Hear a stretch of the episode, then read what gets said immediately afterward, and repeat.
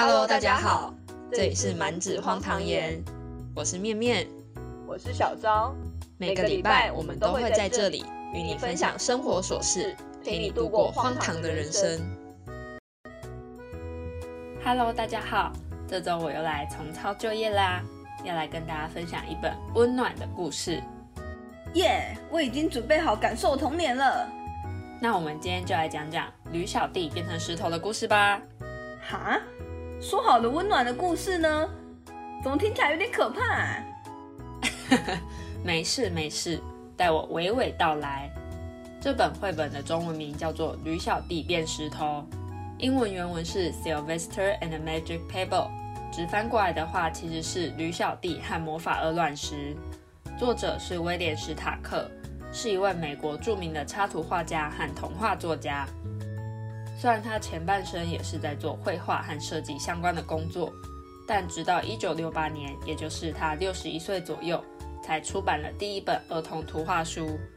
当时很多人都觉得很惊讶，但也都非常佩服他在61岁的高龄重新去涉足另一个行业的勇气。哇，好励志啊！突然觉得我的未来多了一丝丝的可能性。而且等我说出下面这个名字，大家估计就认识他了。他除了是今天故事的作者，同时还是远近驰名的史瑞克故事的作者哦。哎，原来史瑞克原本是绘本哦，我还以为是梦工厂的原创故事哎。其实我也是这次才知道的，真的是很抱歉。而且史瑞克出到第四集了呢，有空我们一起追一波，再跟大家分享史瑞克和远的要命的王国。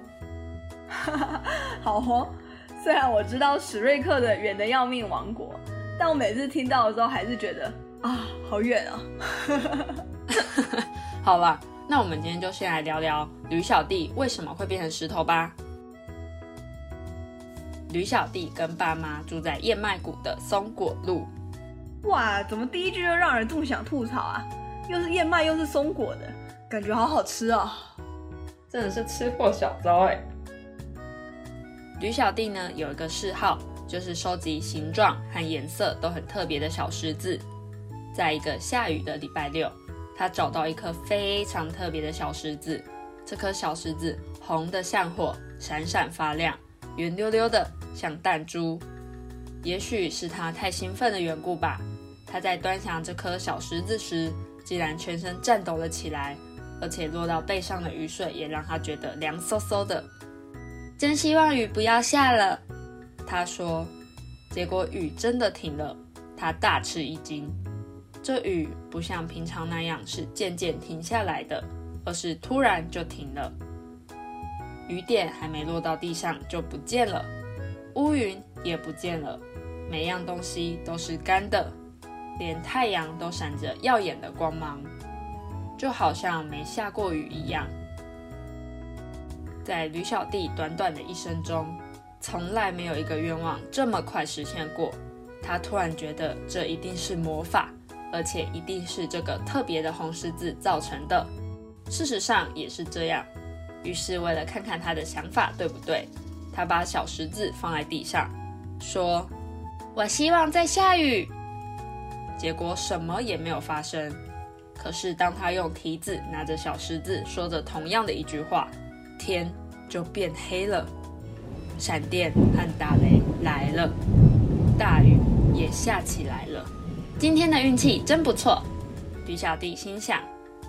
从现在起，我要什么就会有什么了，爸妈也可以想要什么就有什么，我的亲戚、朋友以及所有的人都可以要什么就有什么啦。哎，我发现吕小弟是好人哎，糟糕，怎么好像一开始就发好人卡？我的意思是。你看吕小弟不是那种自私、凡事只想到自己的人，他还会想说要帮爸妈、帮亲戚、朋友，甚至所有的人完成心愿，真的很好。不过这种可以轻易实现愿望的魔法，感觉就会有副作用哎。吕小弟快乐地尝试着小十字的魔法，他希望太阳再从天空出现，希望左后方脚蹄上的一个疙瘩消失，结果都实现了。他开始走回家去。急着要用这颗神奇的小石子让爸妈惊喜一下，他巴不得马上就看到他们的表情。也许一开始他们根本不会相信他说的话呢。就在他走过草莓山，心里想着好多好多的愿望都可以实现的时候，竟然碰见了一只狮子。那只狮子既狡诈又饥饿，正在一堆高高的牧草后面瞪着他。他吓坏了。要是他没被吓坏的话，他就会想到要这头狮子消失，或者希望自己平安的在家，跟爸妈在一起。他可以希望狮子变成蝴蝶、小菊花，或者是蚊子。他可以想到好多好多办法。可是他吓坏了，吓得没办法用心想。中场休息时间，小昭，如果你是吕小弟，你会怎么办呢？天哪！要是我，我一定吓坏了。我应该会希望有人来救我，或者是希望让狮子消失吧。吕小弟说：“我希望变成石头。”哈？我刚有听错吗？明明你刚刚说吕小弟希望自己变成石头。是的，而且他一说完就变成了一块岩石。狮子跳过岩石，对着他闻了一百遍。绕着他走了一圈又一圈，最后迷迷糊糊，带着一肚子的疑惑走开了。我明明看见那只小驴子的，也许是我饿疯了吧？狮子喃喃地说：“狮子也是很可爱呢，它茫然的表情一定很好笑。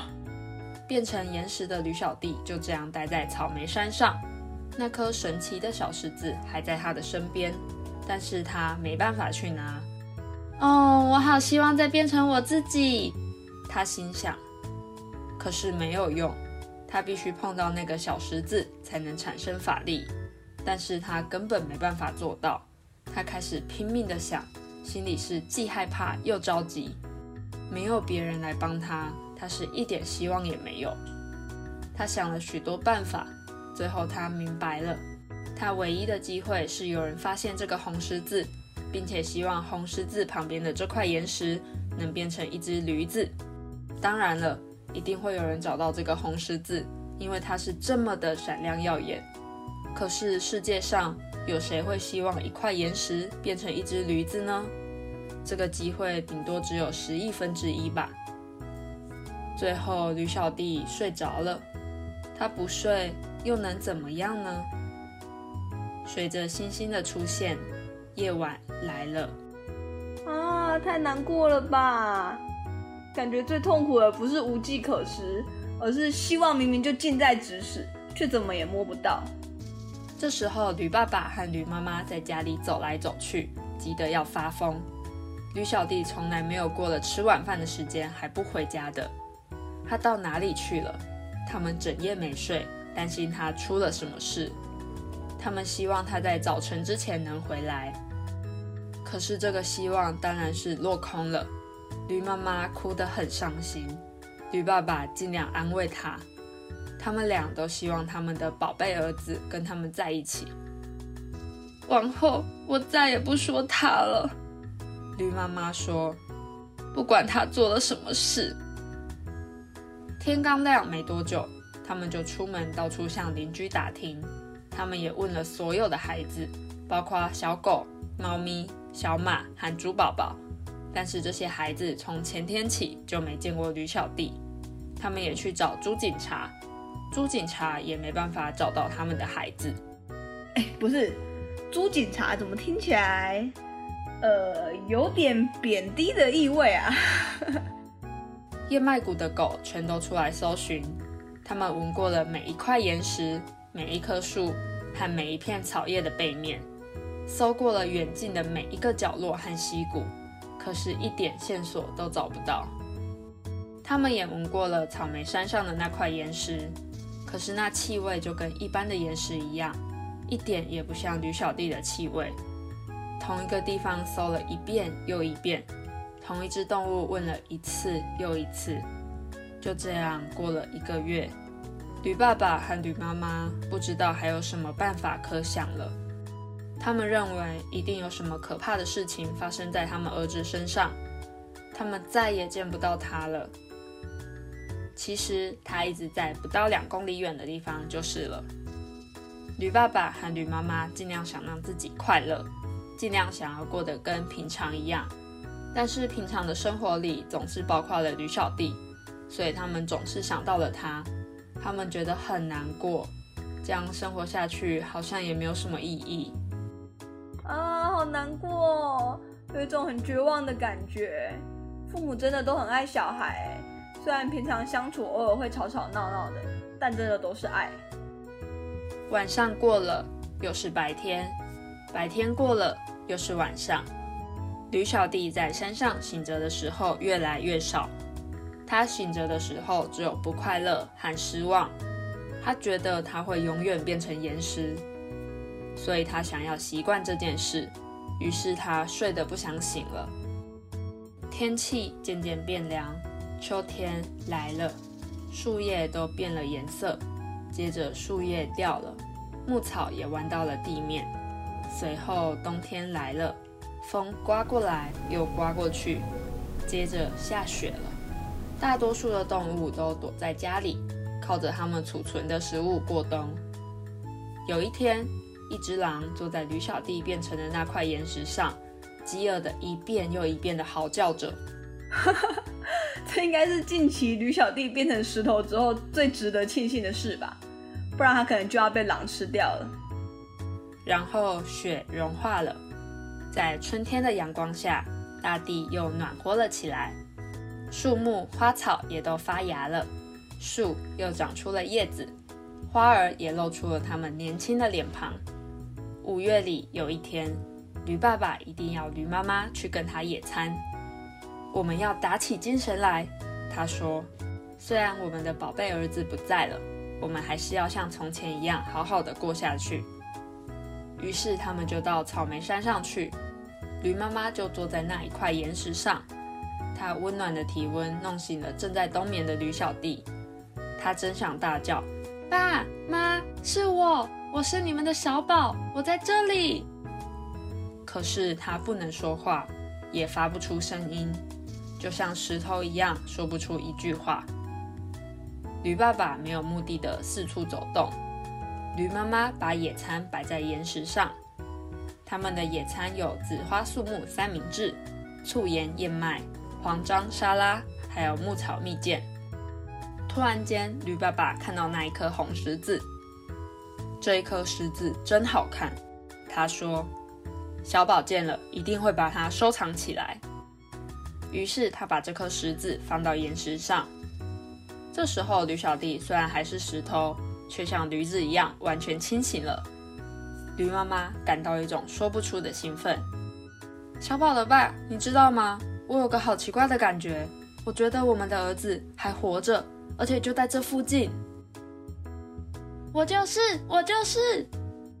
驴小弟想喊，但是喊不出来。要是他知道他背上的十字就是那颗神奇的小十字，那该有多好！在这么可爱的五月天里，我好希望他能跟我们在一起。小宝的爸，你是不是也这么想？驴妈妈问。驴爸爸看了他一眼，好像是说：“这还要你问？”于是驴爸爸和驴妈妈伤心的互相看着。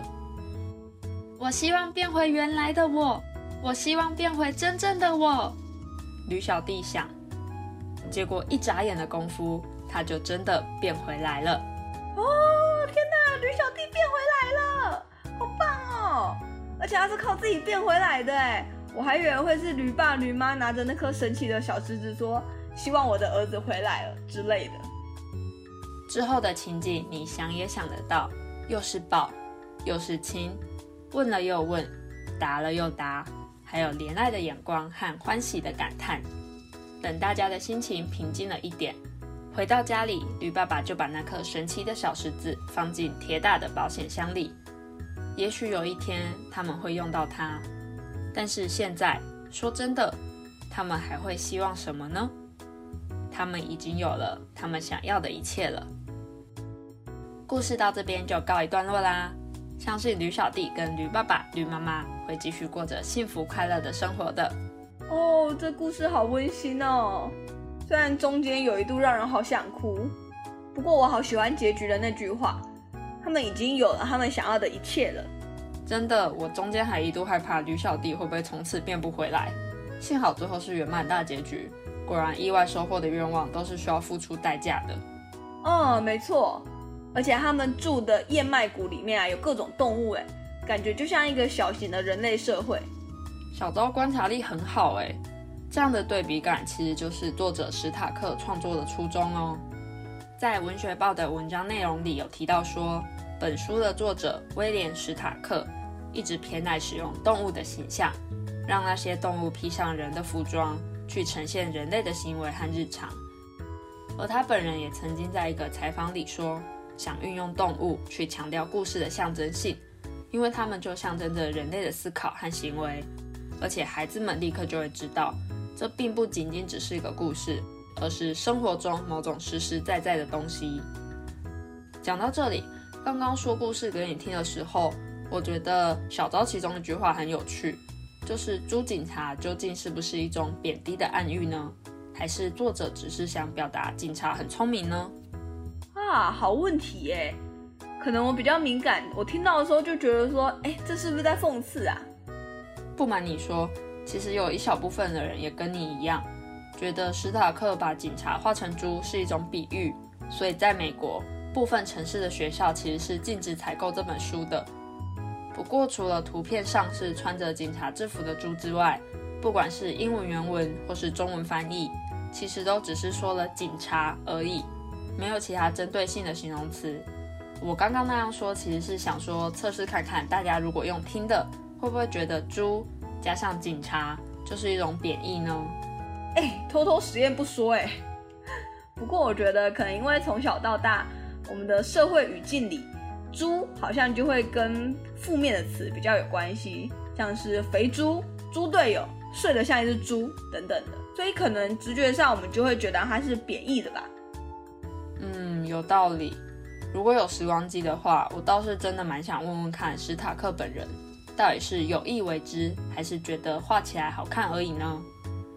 不过因为画面上也没有什么可以被延伸的内容，所以这件事就没有引起太大的争议。而且，如果大家有兴趣的话，也可以在 YouTube 上找到这本故事的动态影像。读完可以发现，驴爸爸和驴妈妈询问的邻居和当地的小孩里面，也都有猪的出现哦。让我不禁荒唐的猜测，搞不好只是他比较擅长画猪，或是喜欢猪这种简单的理由也说不定呢。擅长画猪是什么鬼啦？你不要看不起作者。好啦。那既然面面提到了故事的小争议点，嗯，我突然想到，驴小弟整晚不回家的时候，你不是说驴妈妈哭得很伤心，然后驴爸爸在安慰他吗？虽然驴爸爸跟驴妈妈的互动好像也不能说不对，但我总觉得有一种性别刻板印象的感觉。也不是说驴妈就不能哭，驴爸爸也不能安慰他，不是这样啦。但就是有一种，呃，他把妈妈刻画的很柔弱、很脆弱。而爸爸则相对坚强的那种感觉。嗯，我也觉得。其实我在回顾这些绘本故事的时候，觉得当时候的语句放到现在来看，好像真的会有点不太恰当哎。就像是我们在 EP 二三个强盗和 EP 四新爷爷的怪兽分享过的故事，不知道大家还记不记得？这两个故事的作者汤米温格尔在描述混乱场景时，总是会说。女人们晕倒了，尤其是三个强盗的故事里，男人在遇到凶狠的强盗后，明明也是逃跑了，但还要在前面形容说勇敢的男人逃跑了。虽然我觉得他的本意可能是要衬托出强盗到底有多可怕，才可以跟后面对待小孩时的温柔做成对比和反差，但还是会觉得有一点点不合理啦。哦，对啊，虽然这些都是经典的故事。但放到现在来看，真的会有很多观念不一样的地方哎，这可能是回顾经典故事过程当中的乐趣吧。没想到看个故事还能顺便看出时代的进步呢，真的是有点感人。那你刚刚听下来，有对哪一段特别有感触吗？哦，我觉得，呃，吕小弟在变成石头之后，在山上自己待了春夏秋冬，感觉好孤独又好绝望哦。都要听到哭了，而且他在觉得自己可能会永远变成石头之后，就会开始去想要习惯这件事情，让人觉得好心疼哦。我觉得在状况不可改变的情况下，有办法去开始学习着习惯跟接受，是一件很了不起、很成熟的行为。嗯，我也觉得。而且他因为不想面对悲伤的事实，所以让自己沉睡的时间越来越多。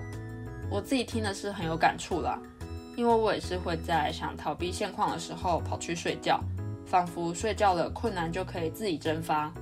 虽然这样的心态是有点糟糕啦，不过偶尔一用，应该还是可以的吧。鸵鸟心态，哎，不要为爱睡觉找借口。嘿嘿。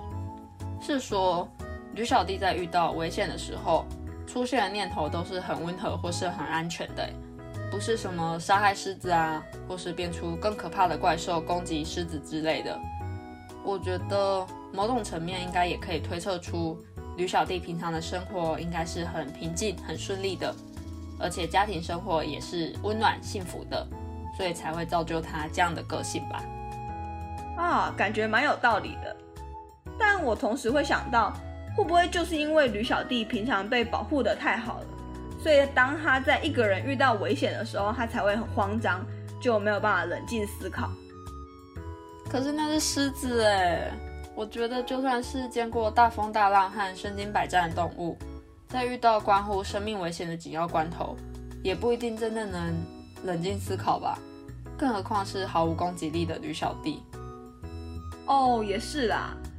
而且好险，那颗红石子都没有被别人捡走，哎，直到驴爸爸、驴妈妈来野餐的时候才被发现。某种层面来说，也算是不幸中的大幸吧。而且驴爸爸注意到这颗红石子，并且捡起它的原因，是因为他知道驴小弟喜欢收集特别的石头，所以红石子在他眼里有了不一样的意义。这个行为的动机，感觉是因为驴爸爸对驴小弟的爱。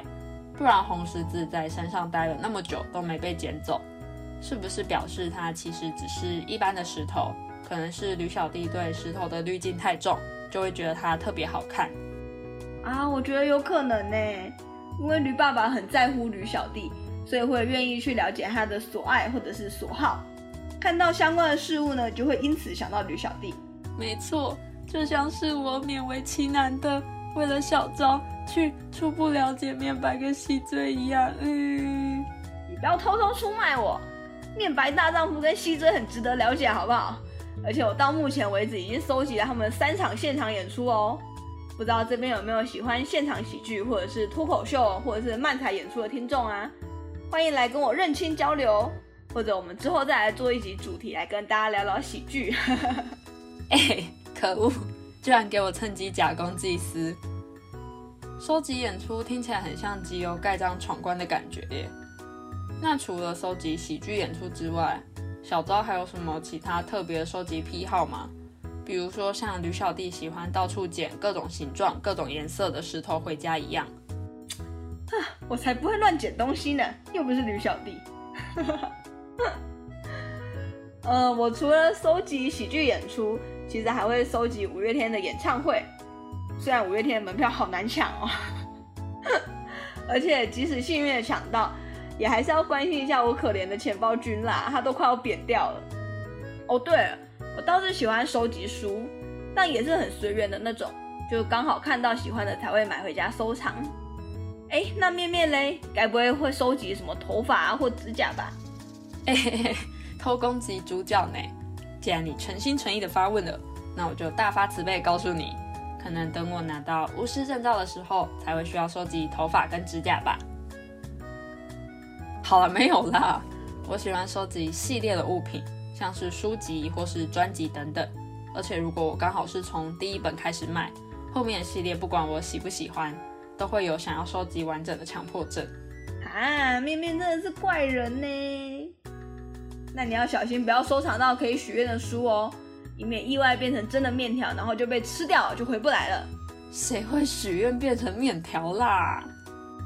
不过我觉得作者史塔克还蛮有趣的，他就是在看似日常的生活故事中去融入孩子们喜欢的魔法，然后透过故事情节让孩子们可以理性的看待魔法，知道它并不是万能的，同时也借由吕小弟的故事，告诉我们，如果可以放眼当下，去细细感受所拥有的美好，也许这样的平淡幸福便已足够，并不需要可以许愿的小石子啦。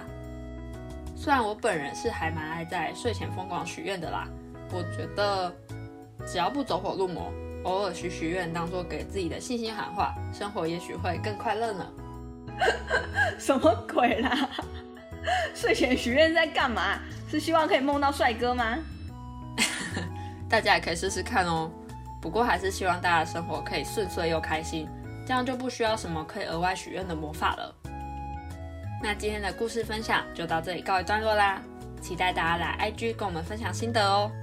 IG 的连接我们会放在资讯栏，或者大家可以在 IG 搜寻“满纸荒唐言”就会找到我们喽。期待大家来找我们玩，拜拜，拜拜。